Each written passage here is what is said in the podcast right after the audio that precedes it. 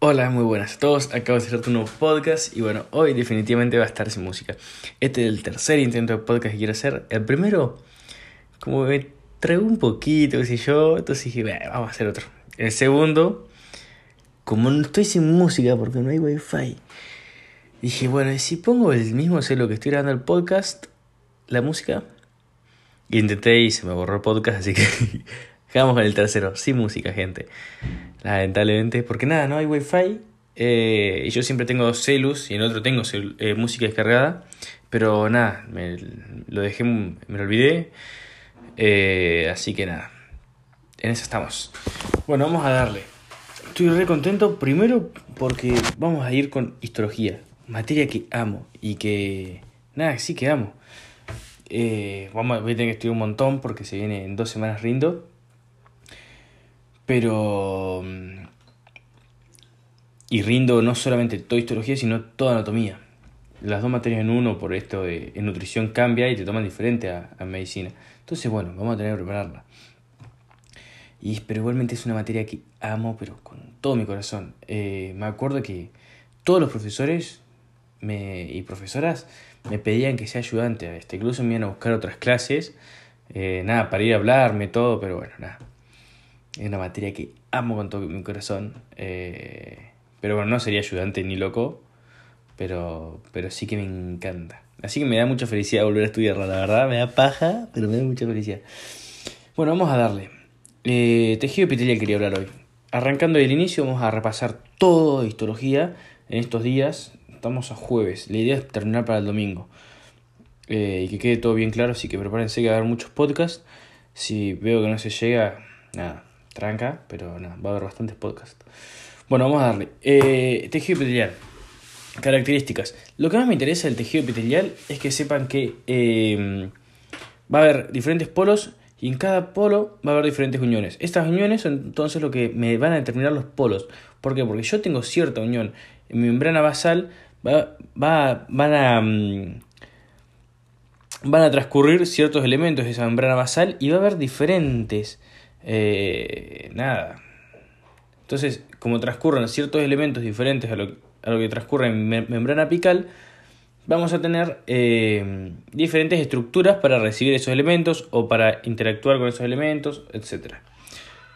Lo mismo con todas las membranas, con la membrana lateral, apical y basal. Arrancando de membrana basal vamos a tener dos tipos de uniones importantes que nos van a determinar entonces esta membrana basal. Primero, contacto focal, que son una unión con lo que es la membrana basal y van a interactuar los filamentos de actina por parte del citoesqueleto de la célula. También va a haber proteínas que van a mediar estas uniones, pero no nos, no nos competen esta materia. Bien, seguimos. También vamos a tener en mismosomas, lo mismo. Unión célula-membrana basal con eh, filamentos intermedios del citoesqueleto de la célula. Membrana lateral, muy importante. Interacción con otras células. Eso es muy importante. ¿Qué vamos a tener de tipo de uniones? Unión estrecha, muy recontra importante. ¿Por qué? Porque nos determina en gran parte bastante la polaridad de la célula. ¿Por qué? Porque va a determinar un polo hacia arriba de esta unión y otro polo hacia abajo. Es tan estrecha, esta unión que no permite el pasaje de sustancias de, de, de, las, de partes que están hacia abajo de esta unión y las partes que están hacia arriba de esta unión dentro de la misma célula. Entonces nos determina eh, también cierta polaridad celular. Es muy importante. La unión estrecha participa en los filamentos de actina eh, y no tienen que saber mucho más. Después tenemos desmosomas en estas uniones en la membrana lateral, es decir, entre célula y célula, que van a ser eh, lo mismo que eh, en la membrana basal, pero ahora entre células así, y van a interactuar filamentos intermedios.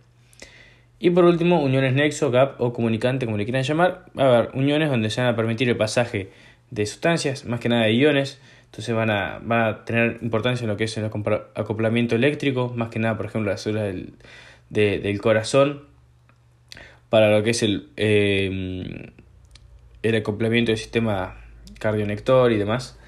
Bueno. Em, ¿Y qué tiene que ver esto con el sistema cardionector? Es que nada, al pasar los iones, pasan, de esta forma se comunica mejor lo que es em, los impulsos eléctricos del corazón y de esta forma los latidos son coordinados.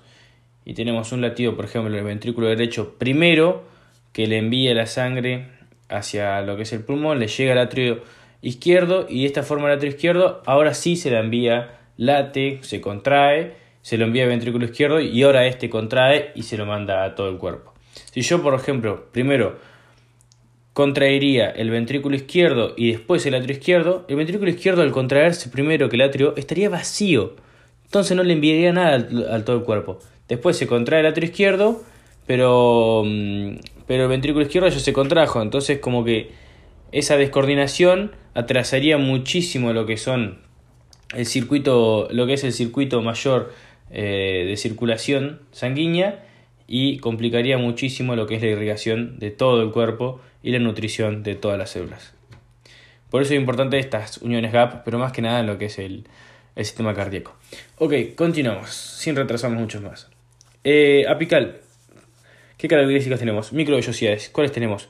Estereocilios en el aparato reproductor masculino, chapa estriada en lo que es sistema digestivo, ribete cepillo en lo que es riñón, eh, túbulo contorneo proximal más que nada, donde vemos una luz media sucia es porque tiene mucha especiación de membrana, muchos repetir en cepillos. ¿Para qué? Para aumentar la superficie de absorción. Lo mismo en el sistema digestivo, necesitamos absorber la gran cantidad de nutrientes, entonces tenemos especialización de membrana, cuál es la chapa que mencionamos.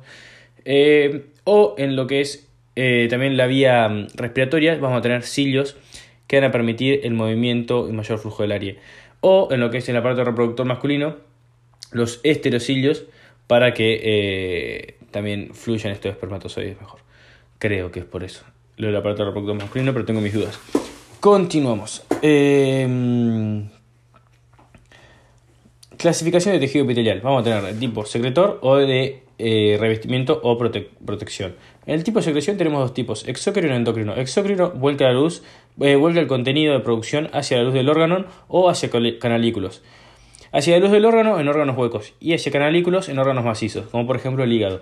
Los hepatocitos van a tener uniones en sus membranas laterales y estas uniones en sus membranas laterales van a formar canalículos. Entonces el hepatocito produce, por ejemplo, la bilis y la vuelca hacia estas uniones laterales que van formando canalículos. Los canalículos se van convergiendo entre sí, se han unido entre varios y van formando canalículos cada vez más grandes hasta terminar en el hilio de este hígado como el conducto hepático común. Eh, y de esta forma se produce entonces esta secreción exocrina en los órganos macizos. Eh, tejido epitelial de tipo protección o de revestimiento, la otra clasificación. Este lo podemos clasificar según la morfología nuclear de las células o según la cantidad de estratos. Según morfología nuclear tenemos em, tres tipos, me parece, cuatro.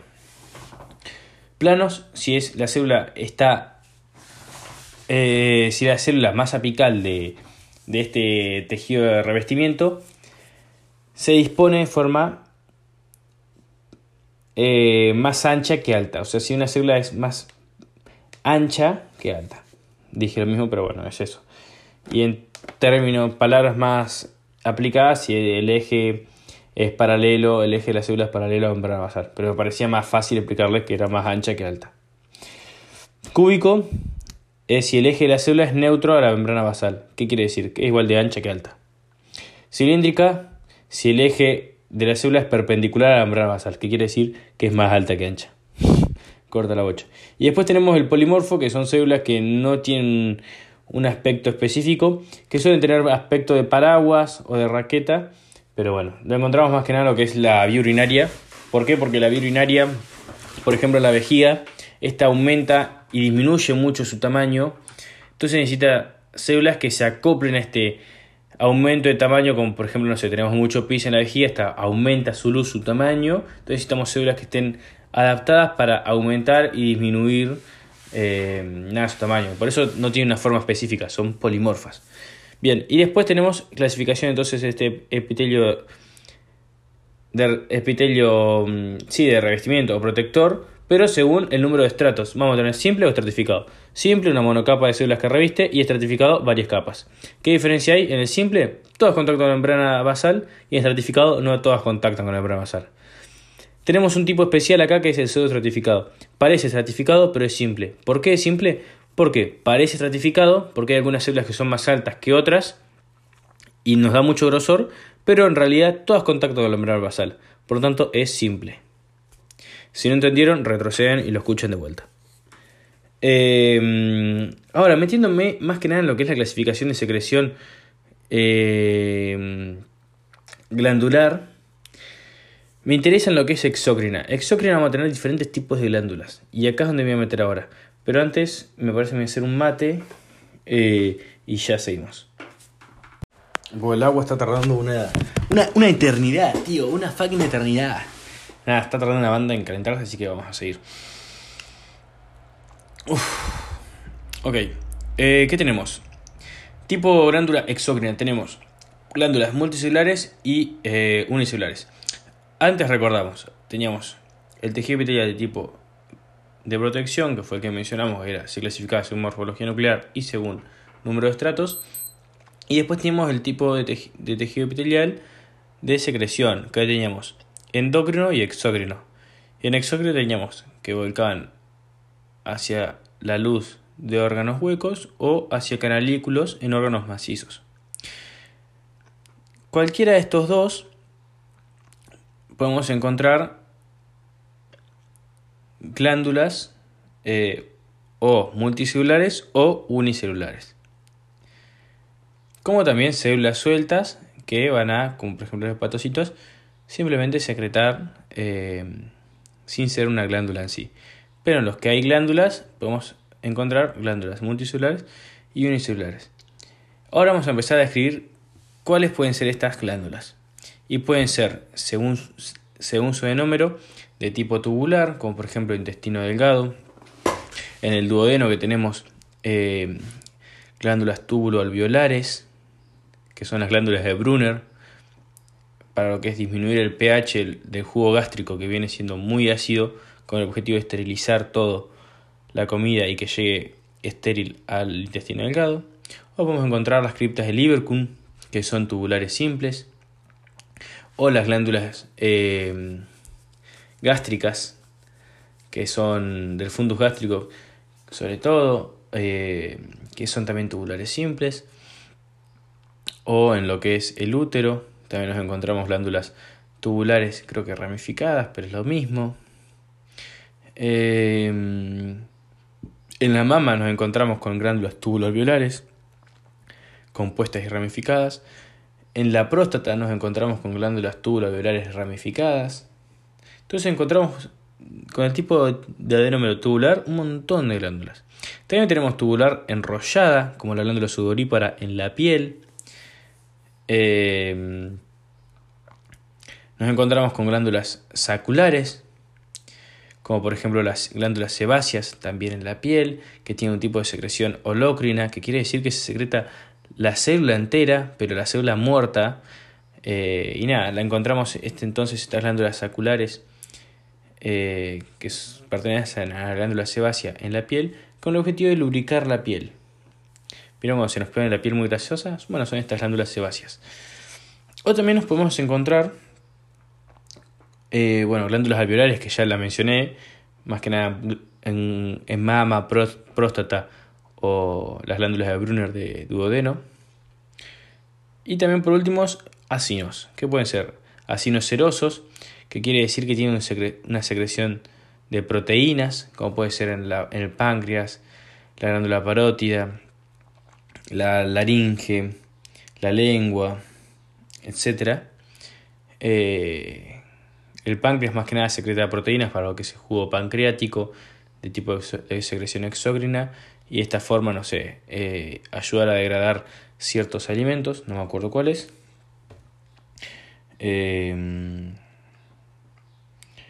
o también tenemos acinos de tipo mucoso, que no secretan proteínas, sino secretan hidratos de carbono. Entonces la tinción va a ser diferente. ¿Por qué? Porque si nosotros queremos producir proteínas en la célula, necesitamos mitocondrias y retículo endoplasmático rugoso, como también Golgi. El Golgi no se tiñe mucho, entonces no nos importa.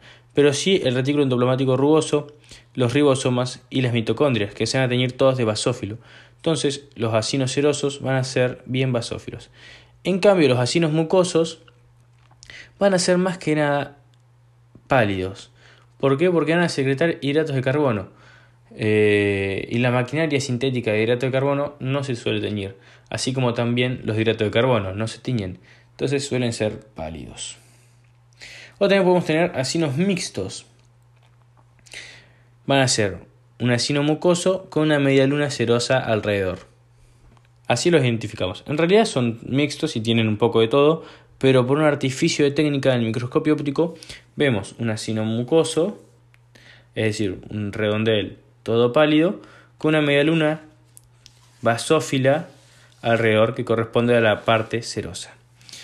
¿Dónde podemos encontrar eh, asinos mucosos y mixtos? Glándula submaxilar o sublingual. Eh, en el esófago también podemos encontrar glándulas túbulos asinares con el objetivo de lubricar eh, todo lo que es el bolo alimenticio. Eh, y bueno, eso. Por último, esto, estas glándulas que mencionamos eran glándulas multicelulares. También podemos encontrar glándulas exócrinas unicelulares, como pueden ser las caliciformes o las parietales del estómago. Las parietales del estómago secretan eh, ácido clorhídrico, pero en realidad secretan los componentes del ácido clorhídrico por separado y este ácido clorhídrico se hace ácido clorhídrico, se junta entonces en el estómago. Eh, para esto tiene los canalículos internos, pero bueno, ya lo vamos a repasar bien cuando veamos estómago. La otra glándula unicelular que nos importa es la caliciforme, que está en un montón de órganos y la van a ver como una glándula pálida. ¿Por qué? Porque secreta hidratos de carbono, con el objetivo, no sé, en el colon el objetivo de estos hidratos de carbono es lubricar, entonces la materia fecal puede fluir más fácil por todo este intestino grueso que es donde se va formando. Eh, y es un ejemplo. Encontramos glándulas caliciformes en un montón de órganos. Y secretan entonces hidratos de carbono. Se tiñen con PAS. Son PAS positivas.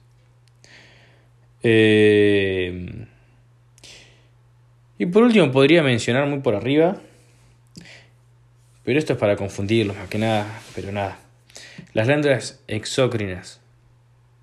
Entonces el tejido epitelial de tipo de secreción, es decir, glandular, de tipo exócrino y de tipo multicelular, se puede clasificar a su vez según la ramificación del adenómero y según también la ramificación del, del, del conducto. Si el conducto está ramificado, se dice que esta glándula es compuesta. Y si el adenómero está ramificado, se dice que esta glándula es ramificada. ¿Podemos tener ambas? Sí. En el caso de la mama tenemos una glándula, como dijimos, tubular compuesta y ramificada. ¿Podemos tener una sola? Sí. En el caso de la próstata, que es una glándula tubular ramificada, es decir, el adenómero se ramificó. Podemos no tener ninguna ramificación, olvídate, como en el, en el caso de las glándulas de Brunner, como en el duodeno. Eh, digo, en las glándulas Brunner, en el duodeno, que son glándulas tuberolares sin nada, sin ramificación de adenómero ni de conducto. Bueno, dicho esto, ya terminamos. Ah, bueno, el tipo de secreción sí que es importante. Eh, puede ser medrocrina, es decir, la célula secreta su producto y ya está. Como por ejemplo, no sé, en el páncreas, los acinos serosos secretan proteínas y, nada más, secretan esas proteínas que van hacia a formar el jugo pancreático, a, digerir ciertos alimentos, como hemos mencionado. Pero también podemos tener glándulas que se llaman apócrinas, que van a secretar que ellos, proteínas, pero también a liberar estas proteínas liberan un cachito de membrana, de membrana plasmática. O también tenemos glándulas que son de tipo, células que son de tipo holocrinas, como la glándula sebácea, que al secretar su producto de secreción, que eran lípidos para lubricar, también se termina secretando toda la célula entera. Es decir, la célula se realiza apoptosis, se muere y al morirse se secreta junto a su producto de secreción, junto a estos lípidos para lubricar la piel. Es decir, se secreta entera y muerta junto a su producto de secreción. O podemos tener de tipo de secreción citócrina, como en el caso de los espermatozoides, que se secreta toda la célula, pero sin morir se secreta el espermatozoide vivo hacia el exterior. Y eso se llama tipo de secreción eh, citocrina. Ahora sí, gente, hemos terminado. Nos vemos en un próximo podcast. Hasta pronto.